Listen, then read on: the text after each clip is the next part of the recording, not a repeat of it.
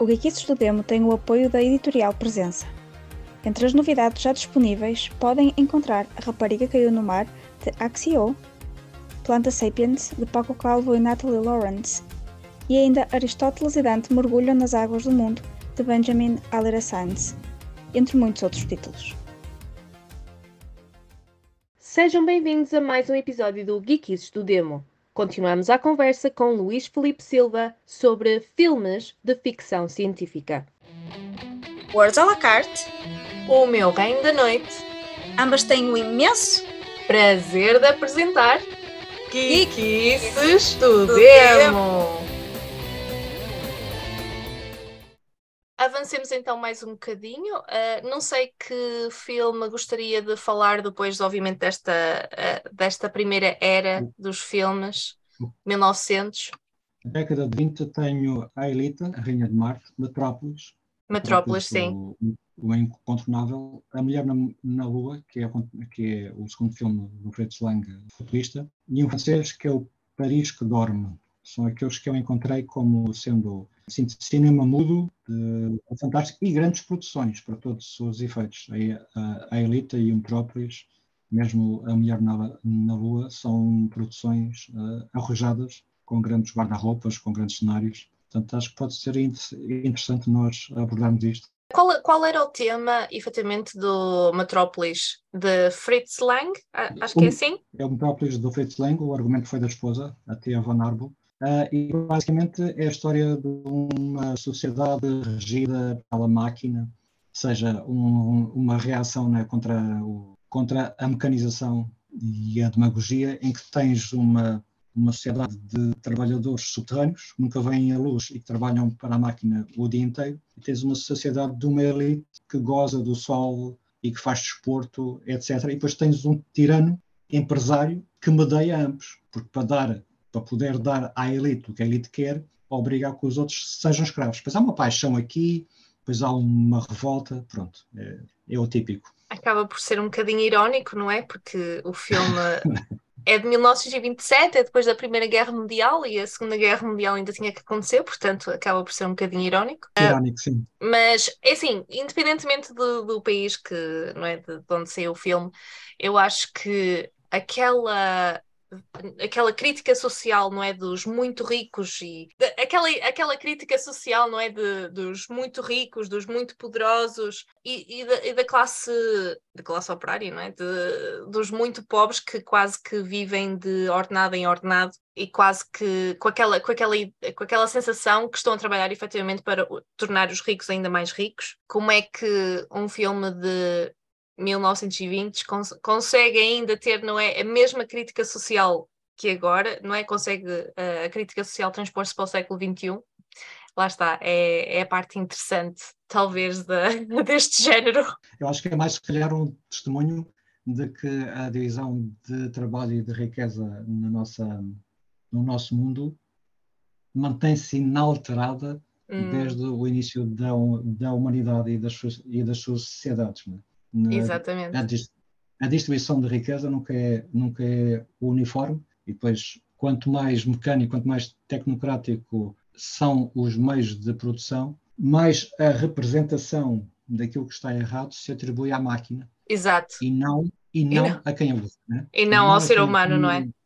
E não ao ser humano. Uhum. Mas, obviamente, até à evolução digital, a máquina é agnóstica se vai continuar a ser, isso é uma discussão para, outras, uh, para outros podcasts. Eu diria que não vai ser.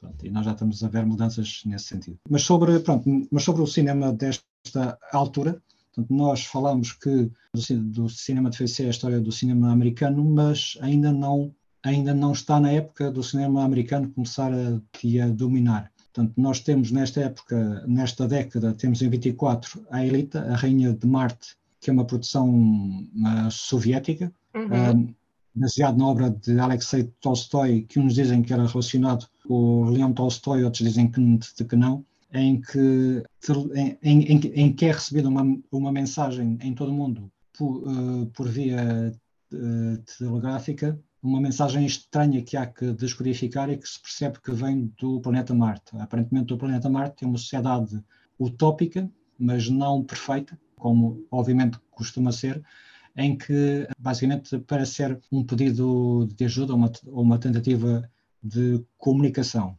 Em Marte, esse regime é opressivo e os, um, os astronautas soviéticos acabam por viajar até ao planeta para liderar uma revolta contra esse tirano. Ora, estamos em 24, estamos na União Soviética, estamos numa época depois da, da Revolução de 1917, se calhar aqui demasiados paralelos históricos, né? e voltamos ao tema da geopolítica que estavas a mencionar ao início. Tem um filme estilizado, usa efeitos visuais fantásticos e um guarda-roupa que acabará por influenciar as, as séries do Flash Gordon. Um, e também está no YouTube, portanto convido-vos a ver toda esta riqueza inicial do cinema fantástico.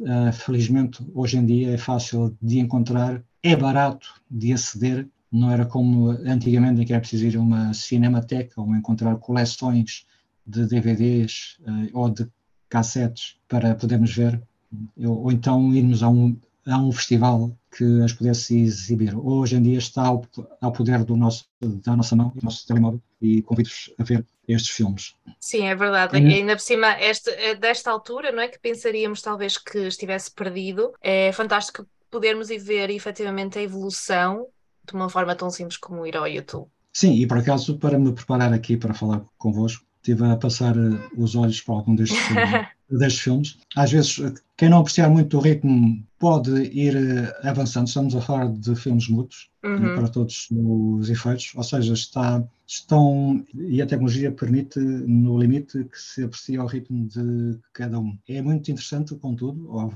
obviamente, ver o filme como foi como foi bem pensado e notar que se estava a consolidar formas de contar histórias, né? os planos, as sequências, o ritmo e também é muito interessante em termos de história do cinema perceber que os princípios básicos começavam a ser começavam a ser conhecidos, começavam a ser alvo de experiência e também aos bocadinhos alvo de diferenciação, depois cada cineasta queria colocar obviamente o seu cunho, o seu cunho pessoal. O, o, o Fritz Lang foi um dos um dos realizadores que para todos os efeitos se tornou um dos grandes nomes do cinema, não só fantástico, como de suspense e mistério, depois mais tarde com o M e com o testamento do Dr. Mabius, e com filmes icónicos de que, de que Metrópolis é talvez um dos mais conhecidos, porque em 86, alguns nos anos 80, foi alvo de redescoberta com música contemporânea composta pelo Jorge Moroder e dos Queen, se eu não estou em erro. Oh, uau, uh, ok. Sim, uh, portanto, foi, foi, foi, foi redescoberto nessa época. Agora não me lembro se foi alvo, uh, foi colorido ou não. Eu lembro-me eu lembro-me de ver partes do filme, uhum. agora não me lembro se foi, se foi colorido. A versão que encontrarão no YouTube e, pronto, e, e em coleções mais recentes recupera a versão partes da versão original, porque aparentemente o filme foi, foi cortado e foi remontado e várias sequências ficaram de fora e recentemente descobriu-se a película perdida e várias sequências foram voltadas a colocar na sua sequência original. Portanto, o filme que hoje conhecemos até é mais completo do que aquele que foi alvo desta redescoberta nos anos 80. Uhum. O argumento é da mulher, da mulher, da então mulher do, do Fritz Lang, da, da Thea von Arbo, e está publicado em português na, na série de livros B.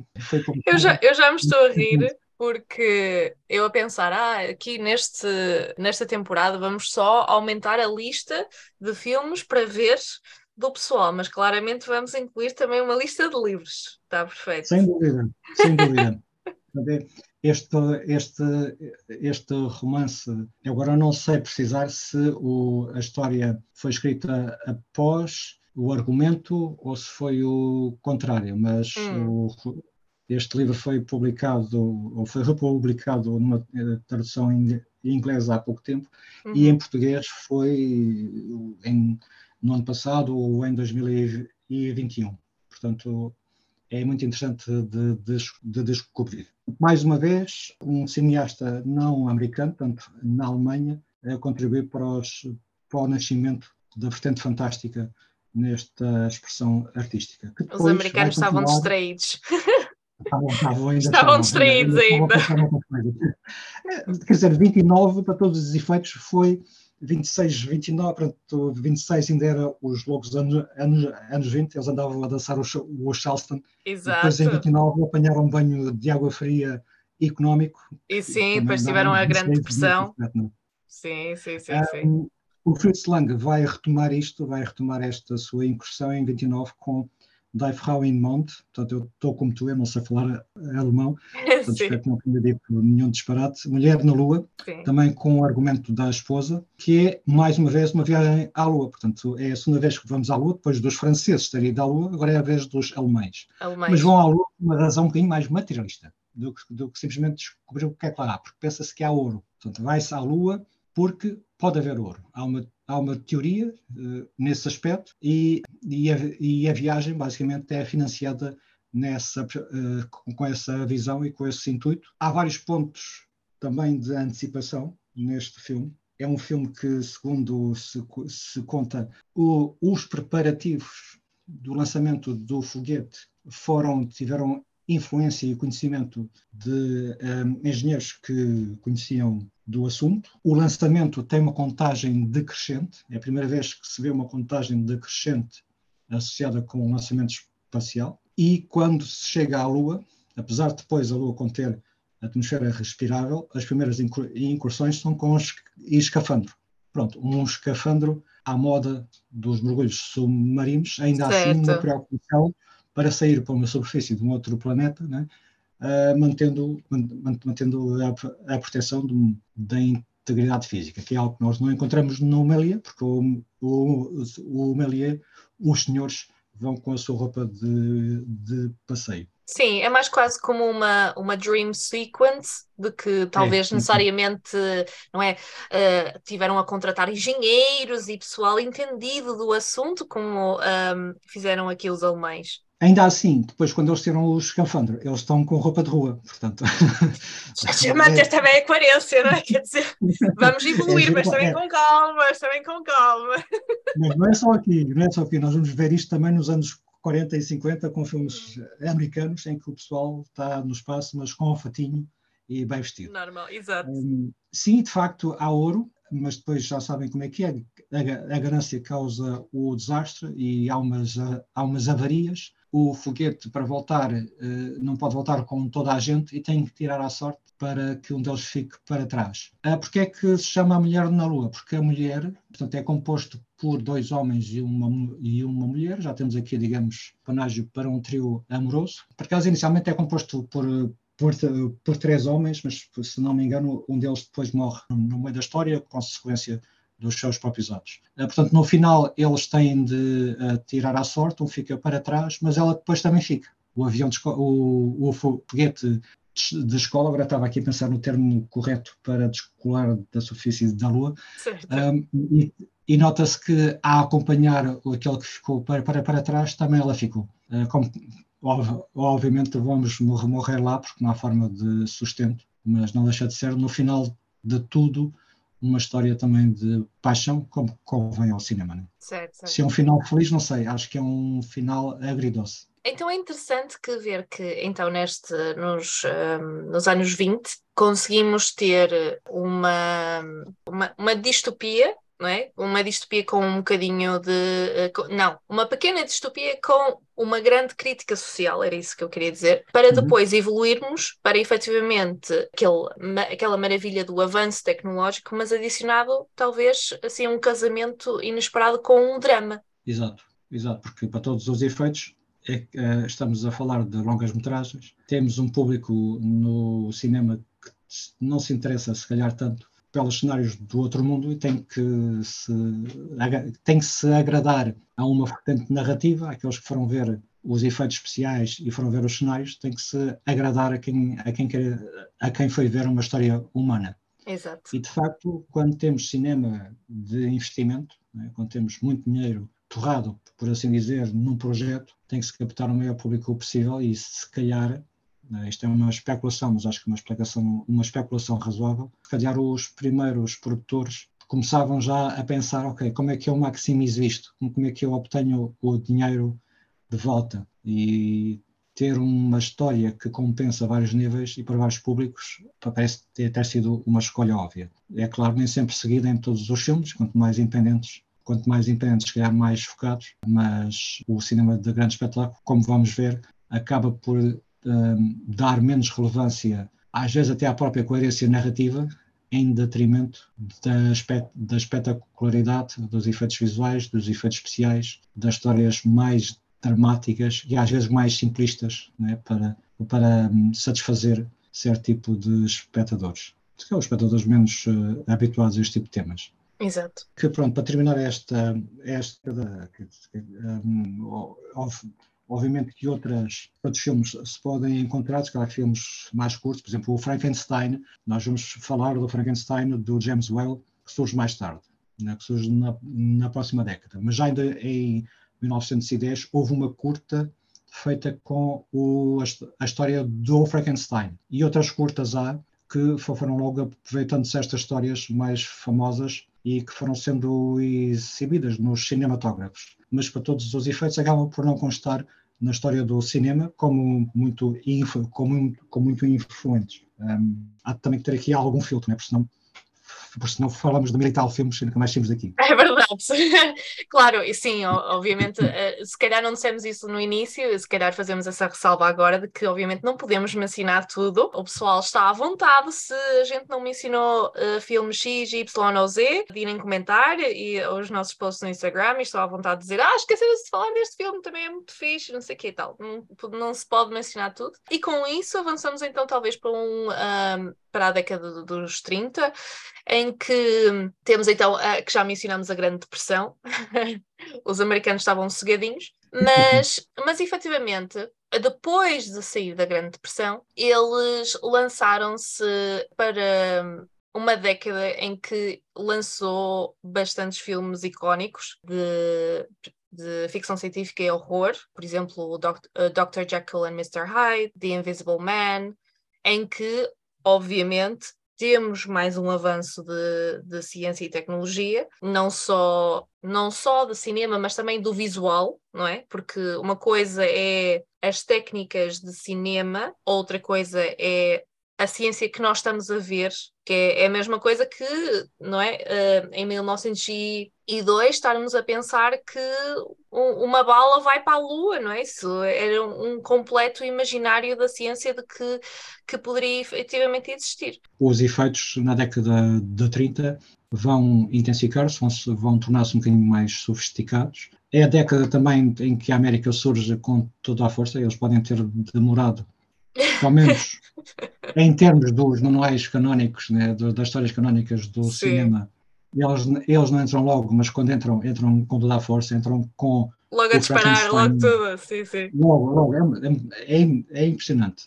Entram com o, o Frankenstein do James Well, entram com o Drácula do Todd Browning, pronto, aqui não ficção científica, mas fantástico para todos Sim. os efeitos. Entram com o, a Ilha das Almas Selvagens, o Island of Lost Souls, que é a adaptação da ilha do Dr.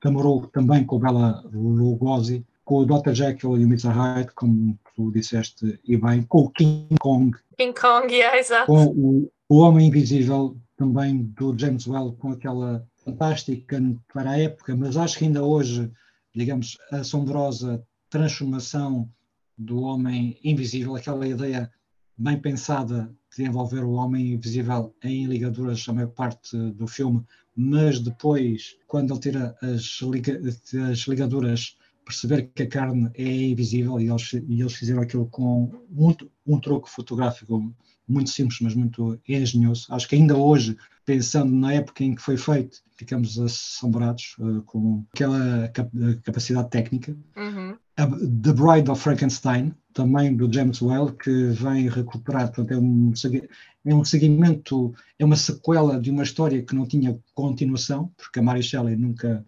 nunca contou a continuação do Frankenstein e em que se lembram de. Pronto, faltavam aqui senhoras no, no primeiro filme, faltava aqui um interesse amoroso. E então este segundo filme, enquanto que o primeiro é uma obra de gótica, uma obra séria é uma obra uh, sobre uma alma torturada, né, que não pertence, que veio ao mundo, mas que não pertence a ele pela sua própria natureza e que é rejeitado por todos os que o rodeiam.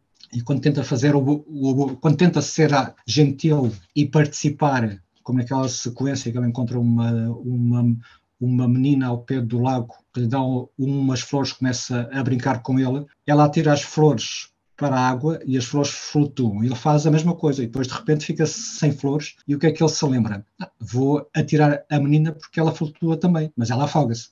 E ele aqui não estava a fazer mal, só que ele não compreende as leis não do compreendia. mundo e acabou por matar alguém. Não é? Pois. Portanto, uh, este tema, esta angústia de não pertencer, dominava o primeiro filme. Uh, o segundo filme é um bocadinho mais irónico, até parece que goza com o seu próprio material. O Dr. Frankenstein, incitado por um, por um colega seu que aparentemente ainda era mais louco do que ele, faz, fabrica uma noiva para o monstro. Há aqui uma coisa gira que é o facto de haver uma confusão enorme sobre quem é que é o Frankenstein e o próprio filme acaba por denunciar a confusão, porque aparentemente numa, numa das falas, portanto, o filme começa com uma declaração da própria Mary Shelley, uma conversa, portanto, o filme volta atrás na história, ap apresenta a, a Mary Shelley em conversa com outra pessoa a dizer, bem, eu escrevi o Frankenstein, mas havia coisas que me faltou dizer. Portanto, supostamente estas são as coisas que este filme vai mostrar uhum. que era o quê? Que era dar uma noiva ao monstro. Ao monstro, exato. Mas o monstro, ela assume que é o Frankenstein, o filme assume que é o Frankenstein, e portanto há aqui uma confusão enorme entre o médico para quem é que é aquela noiva, eh, como se de certa forma se sentisse que Frankenstein é um nome tão evocativo que é desperdiçado no médico e que devia ser o do monstro. Sendo que a Mary Shelley deu de facto o nome ao monstro, que é Adão, por ser o primeiro homem ou o primeiro ser de uma nova espécie. Correto. Um, uma, uma curiosidade, o Frankenstein, em português, em português um, teve este título, a confiar, pronto, isto a confiar que, o, que no, na referência do, IM, do IMDB, uhum. Frankenstein, o homem, o homem que criou o monstro. E eu penso que não há mais nenhuma referência em literatura, nas traduções, etc., desta preocupação em explicar quem é que era o Frankenstein. Era, o, que era efetivamente o Frankenstein. Frankenstein não era o monstro, era o homem que criou o monstro. Apesar Exato. da história, obviamente, a do monstro e não do, e não do médico. Exatamente. Bride, o Frankenstein tem aquela também icónica do penteado da, da atriz. Mais Exato. uma vez, o filme está disponível no YouTube. É, é muito giro. Um, e, e, e vale a pena ver quem ainda não conhece que esse penteado um, ficou efetivamente icónico em, em, muito mais sequelas e adaptações e menções até de Frankenstein's Bride. Mas eu, por acaso, uh, uh, uh, o que mencionou há bocado dos americanos, vi quando vieram, vieram, não é? Cheguei. Eu, por acaso, esqueci de mencionar um dos primeiros filmes que eu acho que isto faz um, um, um, um resumo não é? Do que é efetivamente a visão americana, que é uh, The Phantom Empire, de 1935, em que a história é basicamente de um cowboy. Já só aí já estamos bem, não é? Porque América e cowboys hum, tinha que ser. Que, por mero acaso, encontra uma, uma sociedade debaixo de terra que vive não é, em segredo e que tem ray guns e, uh, e robôs e televisões avançadas e não sei o quê. Já era uma loucura, não é? Na altura. Mas acho que, lá está, aquela visão americana do vamos descobrir, vamos. Uh, e depois tem um cowboy, não é? A pessoa mais comum do espírito americano tinha que ser o cowboy, uh, principalmente em uh, talvez como, como estavas a dizer há um bocadinho, como é que o realizador a pensar como é que eu vou chamar mais pessoal para, o, para os meus filmes, e neste caso, para o público americano, é meter lá um cowboy. Sim, e, e, não, e, não, e não podemos esquecermos que nesta época, o contacto com a Pulp Fiction era essencialmente um contacto da juventude, quer dizer, com a Pulp Fiction da, das naves espaciais, das, das aventuras turistas era muito um público juvenil ou de classes mais, mais baixas, uh, no sentido de não serem tão sofisticadas uh, em, em, em, termos de educação, até mesmo de, imigrantes, né, em, para quem o inglês não era necessariamente a sua primeira língua, e de facto havia aqui a necessidade de uma certa simplificação da narrativa e das, e, e das ideias. E, portanto, a aposta talvez no espetáculo da visual, que não é muito diferente né, dos teatros de efeitos, que, ou dos efeitos teatrais que se poderiam en, encontrar nos teatros da rua, nos teatros itinerantes que, em, que, que povoavam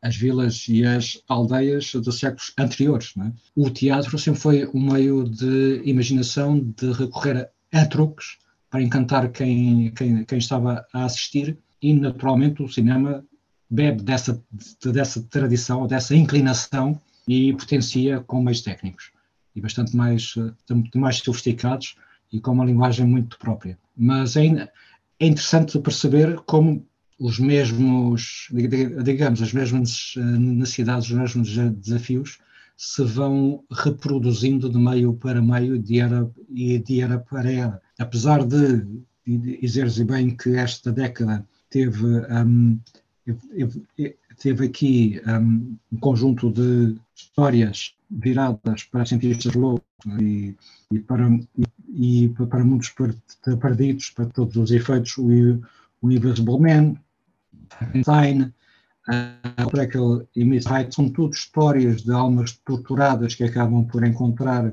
um, um final justo em que pagam pelo seu pecado, não havendo aqui muito espaço para as utopias e para as histórias positivas, isto é um reflexo, pode ser encarado como um reflexo da época, afinal estávamos na, no rescaldo da grande depressão e na e a necessidade de retoma económica e havia muitos desempregados e havia aqui uma necessidade de escapismo, se calhar inconscientemente uma necessidade de justiça, de encontrar quem é que era afinal o grande culpado e fazê-lo pagar. Certo. Isto, é uma, isto é uma leitura simplificada, mas uh, a ficção científica tem muito disto, que é ecoar, fazer eco das apreensões, dos anseios e das aspirações da época em que é feita. E quando, principalmente em histórias de, grande, de grandes audiências, se quanto mais tocar naquilo que é o inconsciente coletivo da época, né, mais sucesso tem e mais são apreciadas. Não há aqui aso para histórias de utopias. Pelo menos, pelo menos naquela altura, naquele rescaldo, uh, não, era, não era o que as pessoas procuravam, talvez. Eventualmente, né? olhar para um, um futuro em que toda a gente, ou para uma sociedade em que toda a gente come e dorme e dança e se está des, despreocupada, era mais algo virado, era mais algo que te interessaria talvez aos anos 20 do que, do que, do que depois. É interessante notar que há um filme que é o Just Imagine, que sai em 1930, eh, possivelmente eh, teria começado a produção muito antes, eh, que é precisamente uma utopia. É um, é um musical futurista esquecido. Os cenários até foram, portanto, a construção de cenários até foi nomeada por um Oscar da Academia, em que é a vida em Nova York em 1980, em que os aviões ou as aeronaves substituíram os, os, os carros, em que pessoas já não comem comida, mas comprimidos, em que casamentos arranjados pelo governo substituíram o amor, mas também todos os anseios envolvidos com a paixão um, e, e, e, basicamente é a história vista por alguém que é, rean, é, reanimado naquela época, mas que vinha de 1930 e vemos a diferença é, de mentalidades. É um, é um sonho para todos os efeitos sobre uma, uma possível sociedade perfeita, ambígua na sua natureza, vista por alguém que era que vivia umas décadas antes. Mas mais uma vez foi aquele exemplo e as histórias que tiveram sucesso nos anos a seguir. Foram histórias de, de ansiedade, de incompreensão, histórias muito dramáticas. O King Kong é isso mesmo, é? Mais uma vez alguém que é retirado à bruta da sua, da sua casa, do meio onde, onde, onde vive, para ser exibido para gáudio de outros. E depois que se revolta contra isso e que, que acaba um, morto por causa dessa sua revolta. Eu não queria levar isto um, a estes extremos, mas de certa forma, será que está aqui uma visão muito particular daquilo que eram as sufragistas, de que eram os movimentos já de oposição às normas que começavam a surgir na época. Aparentemente, o King Kong surge de um sonho, mas de um sonho da esposa do argumentista. Portanto, aqui eh, podemos encontrar muitas leituras nas coisas mais, mais básicas e é muito interessante discutir estes, estes. Com certeza. Não percam o próximo episódio de Geekices do Emo! Nós também não!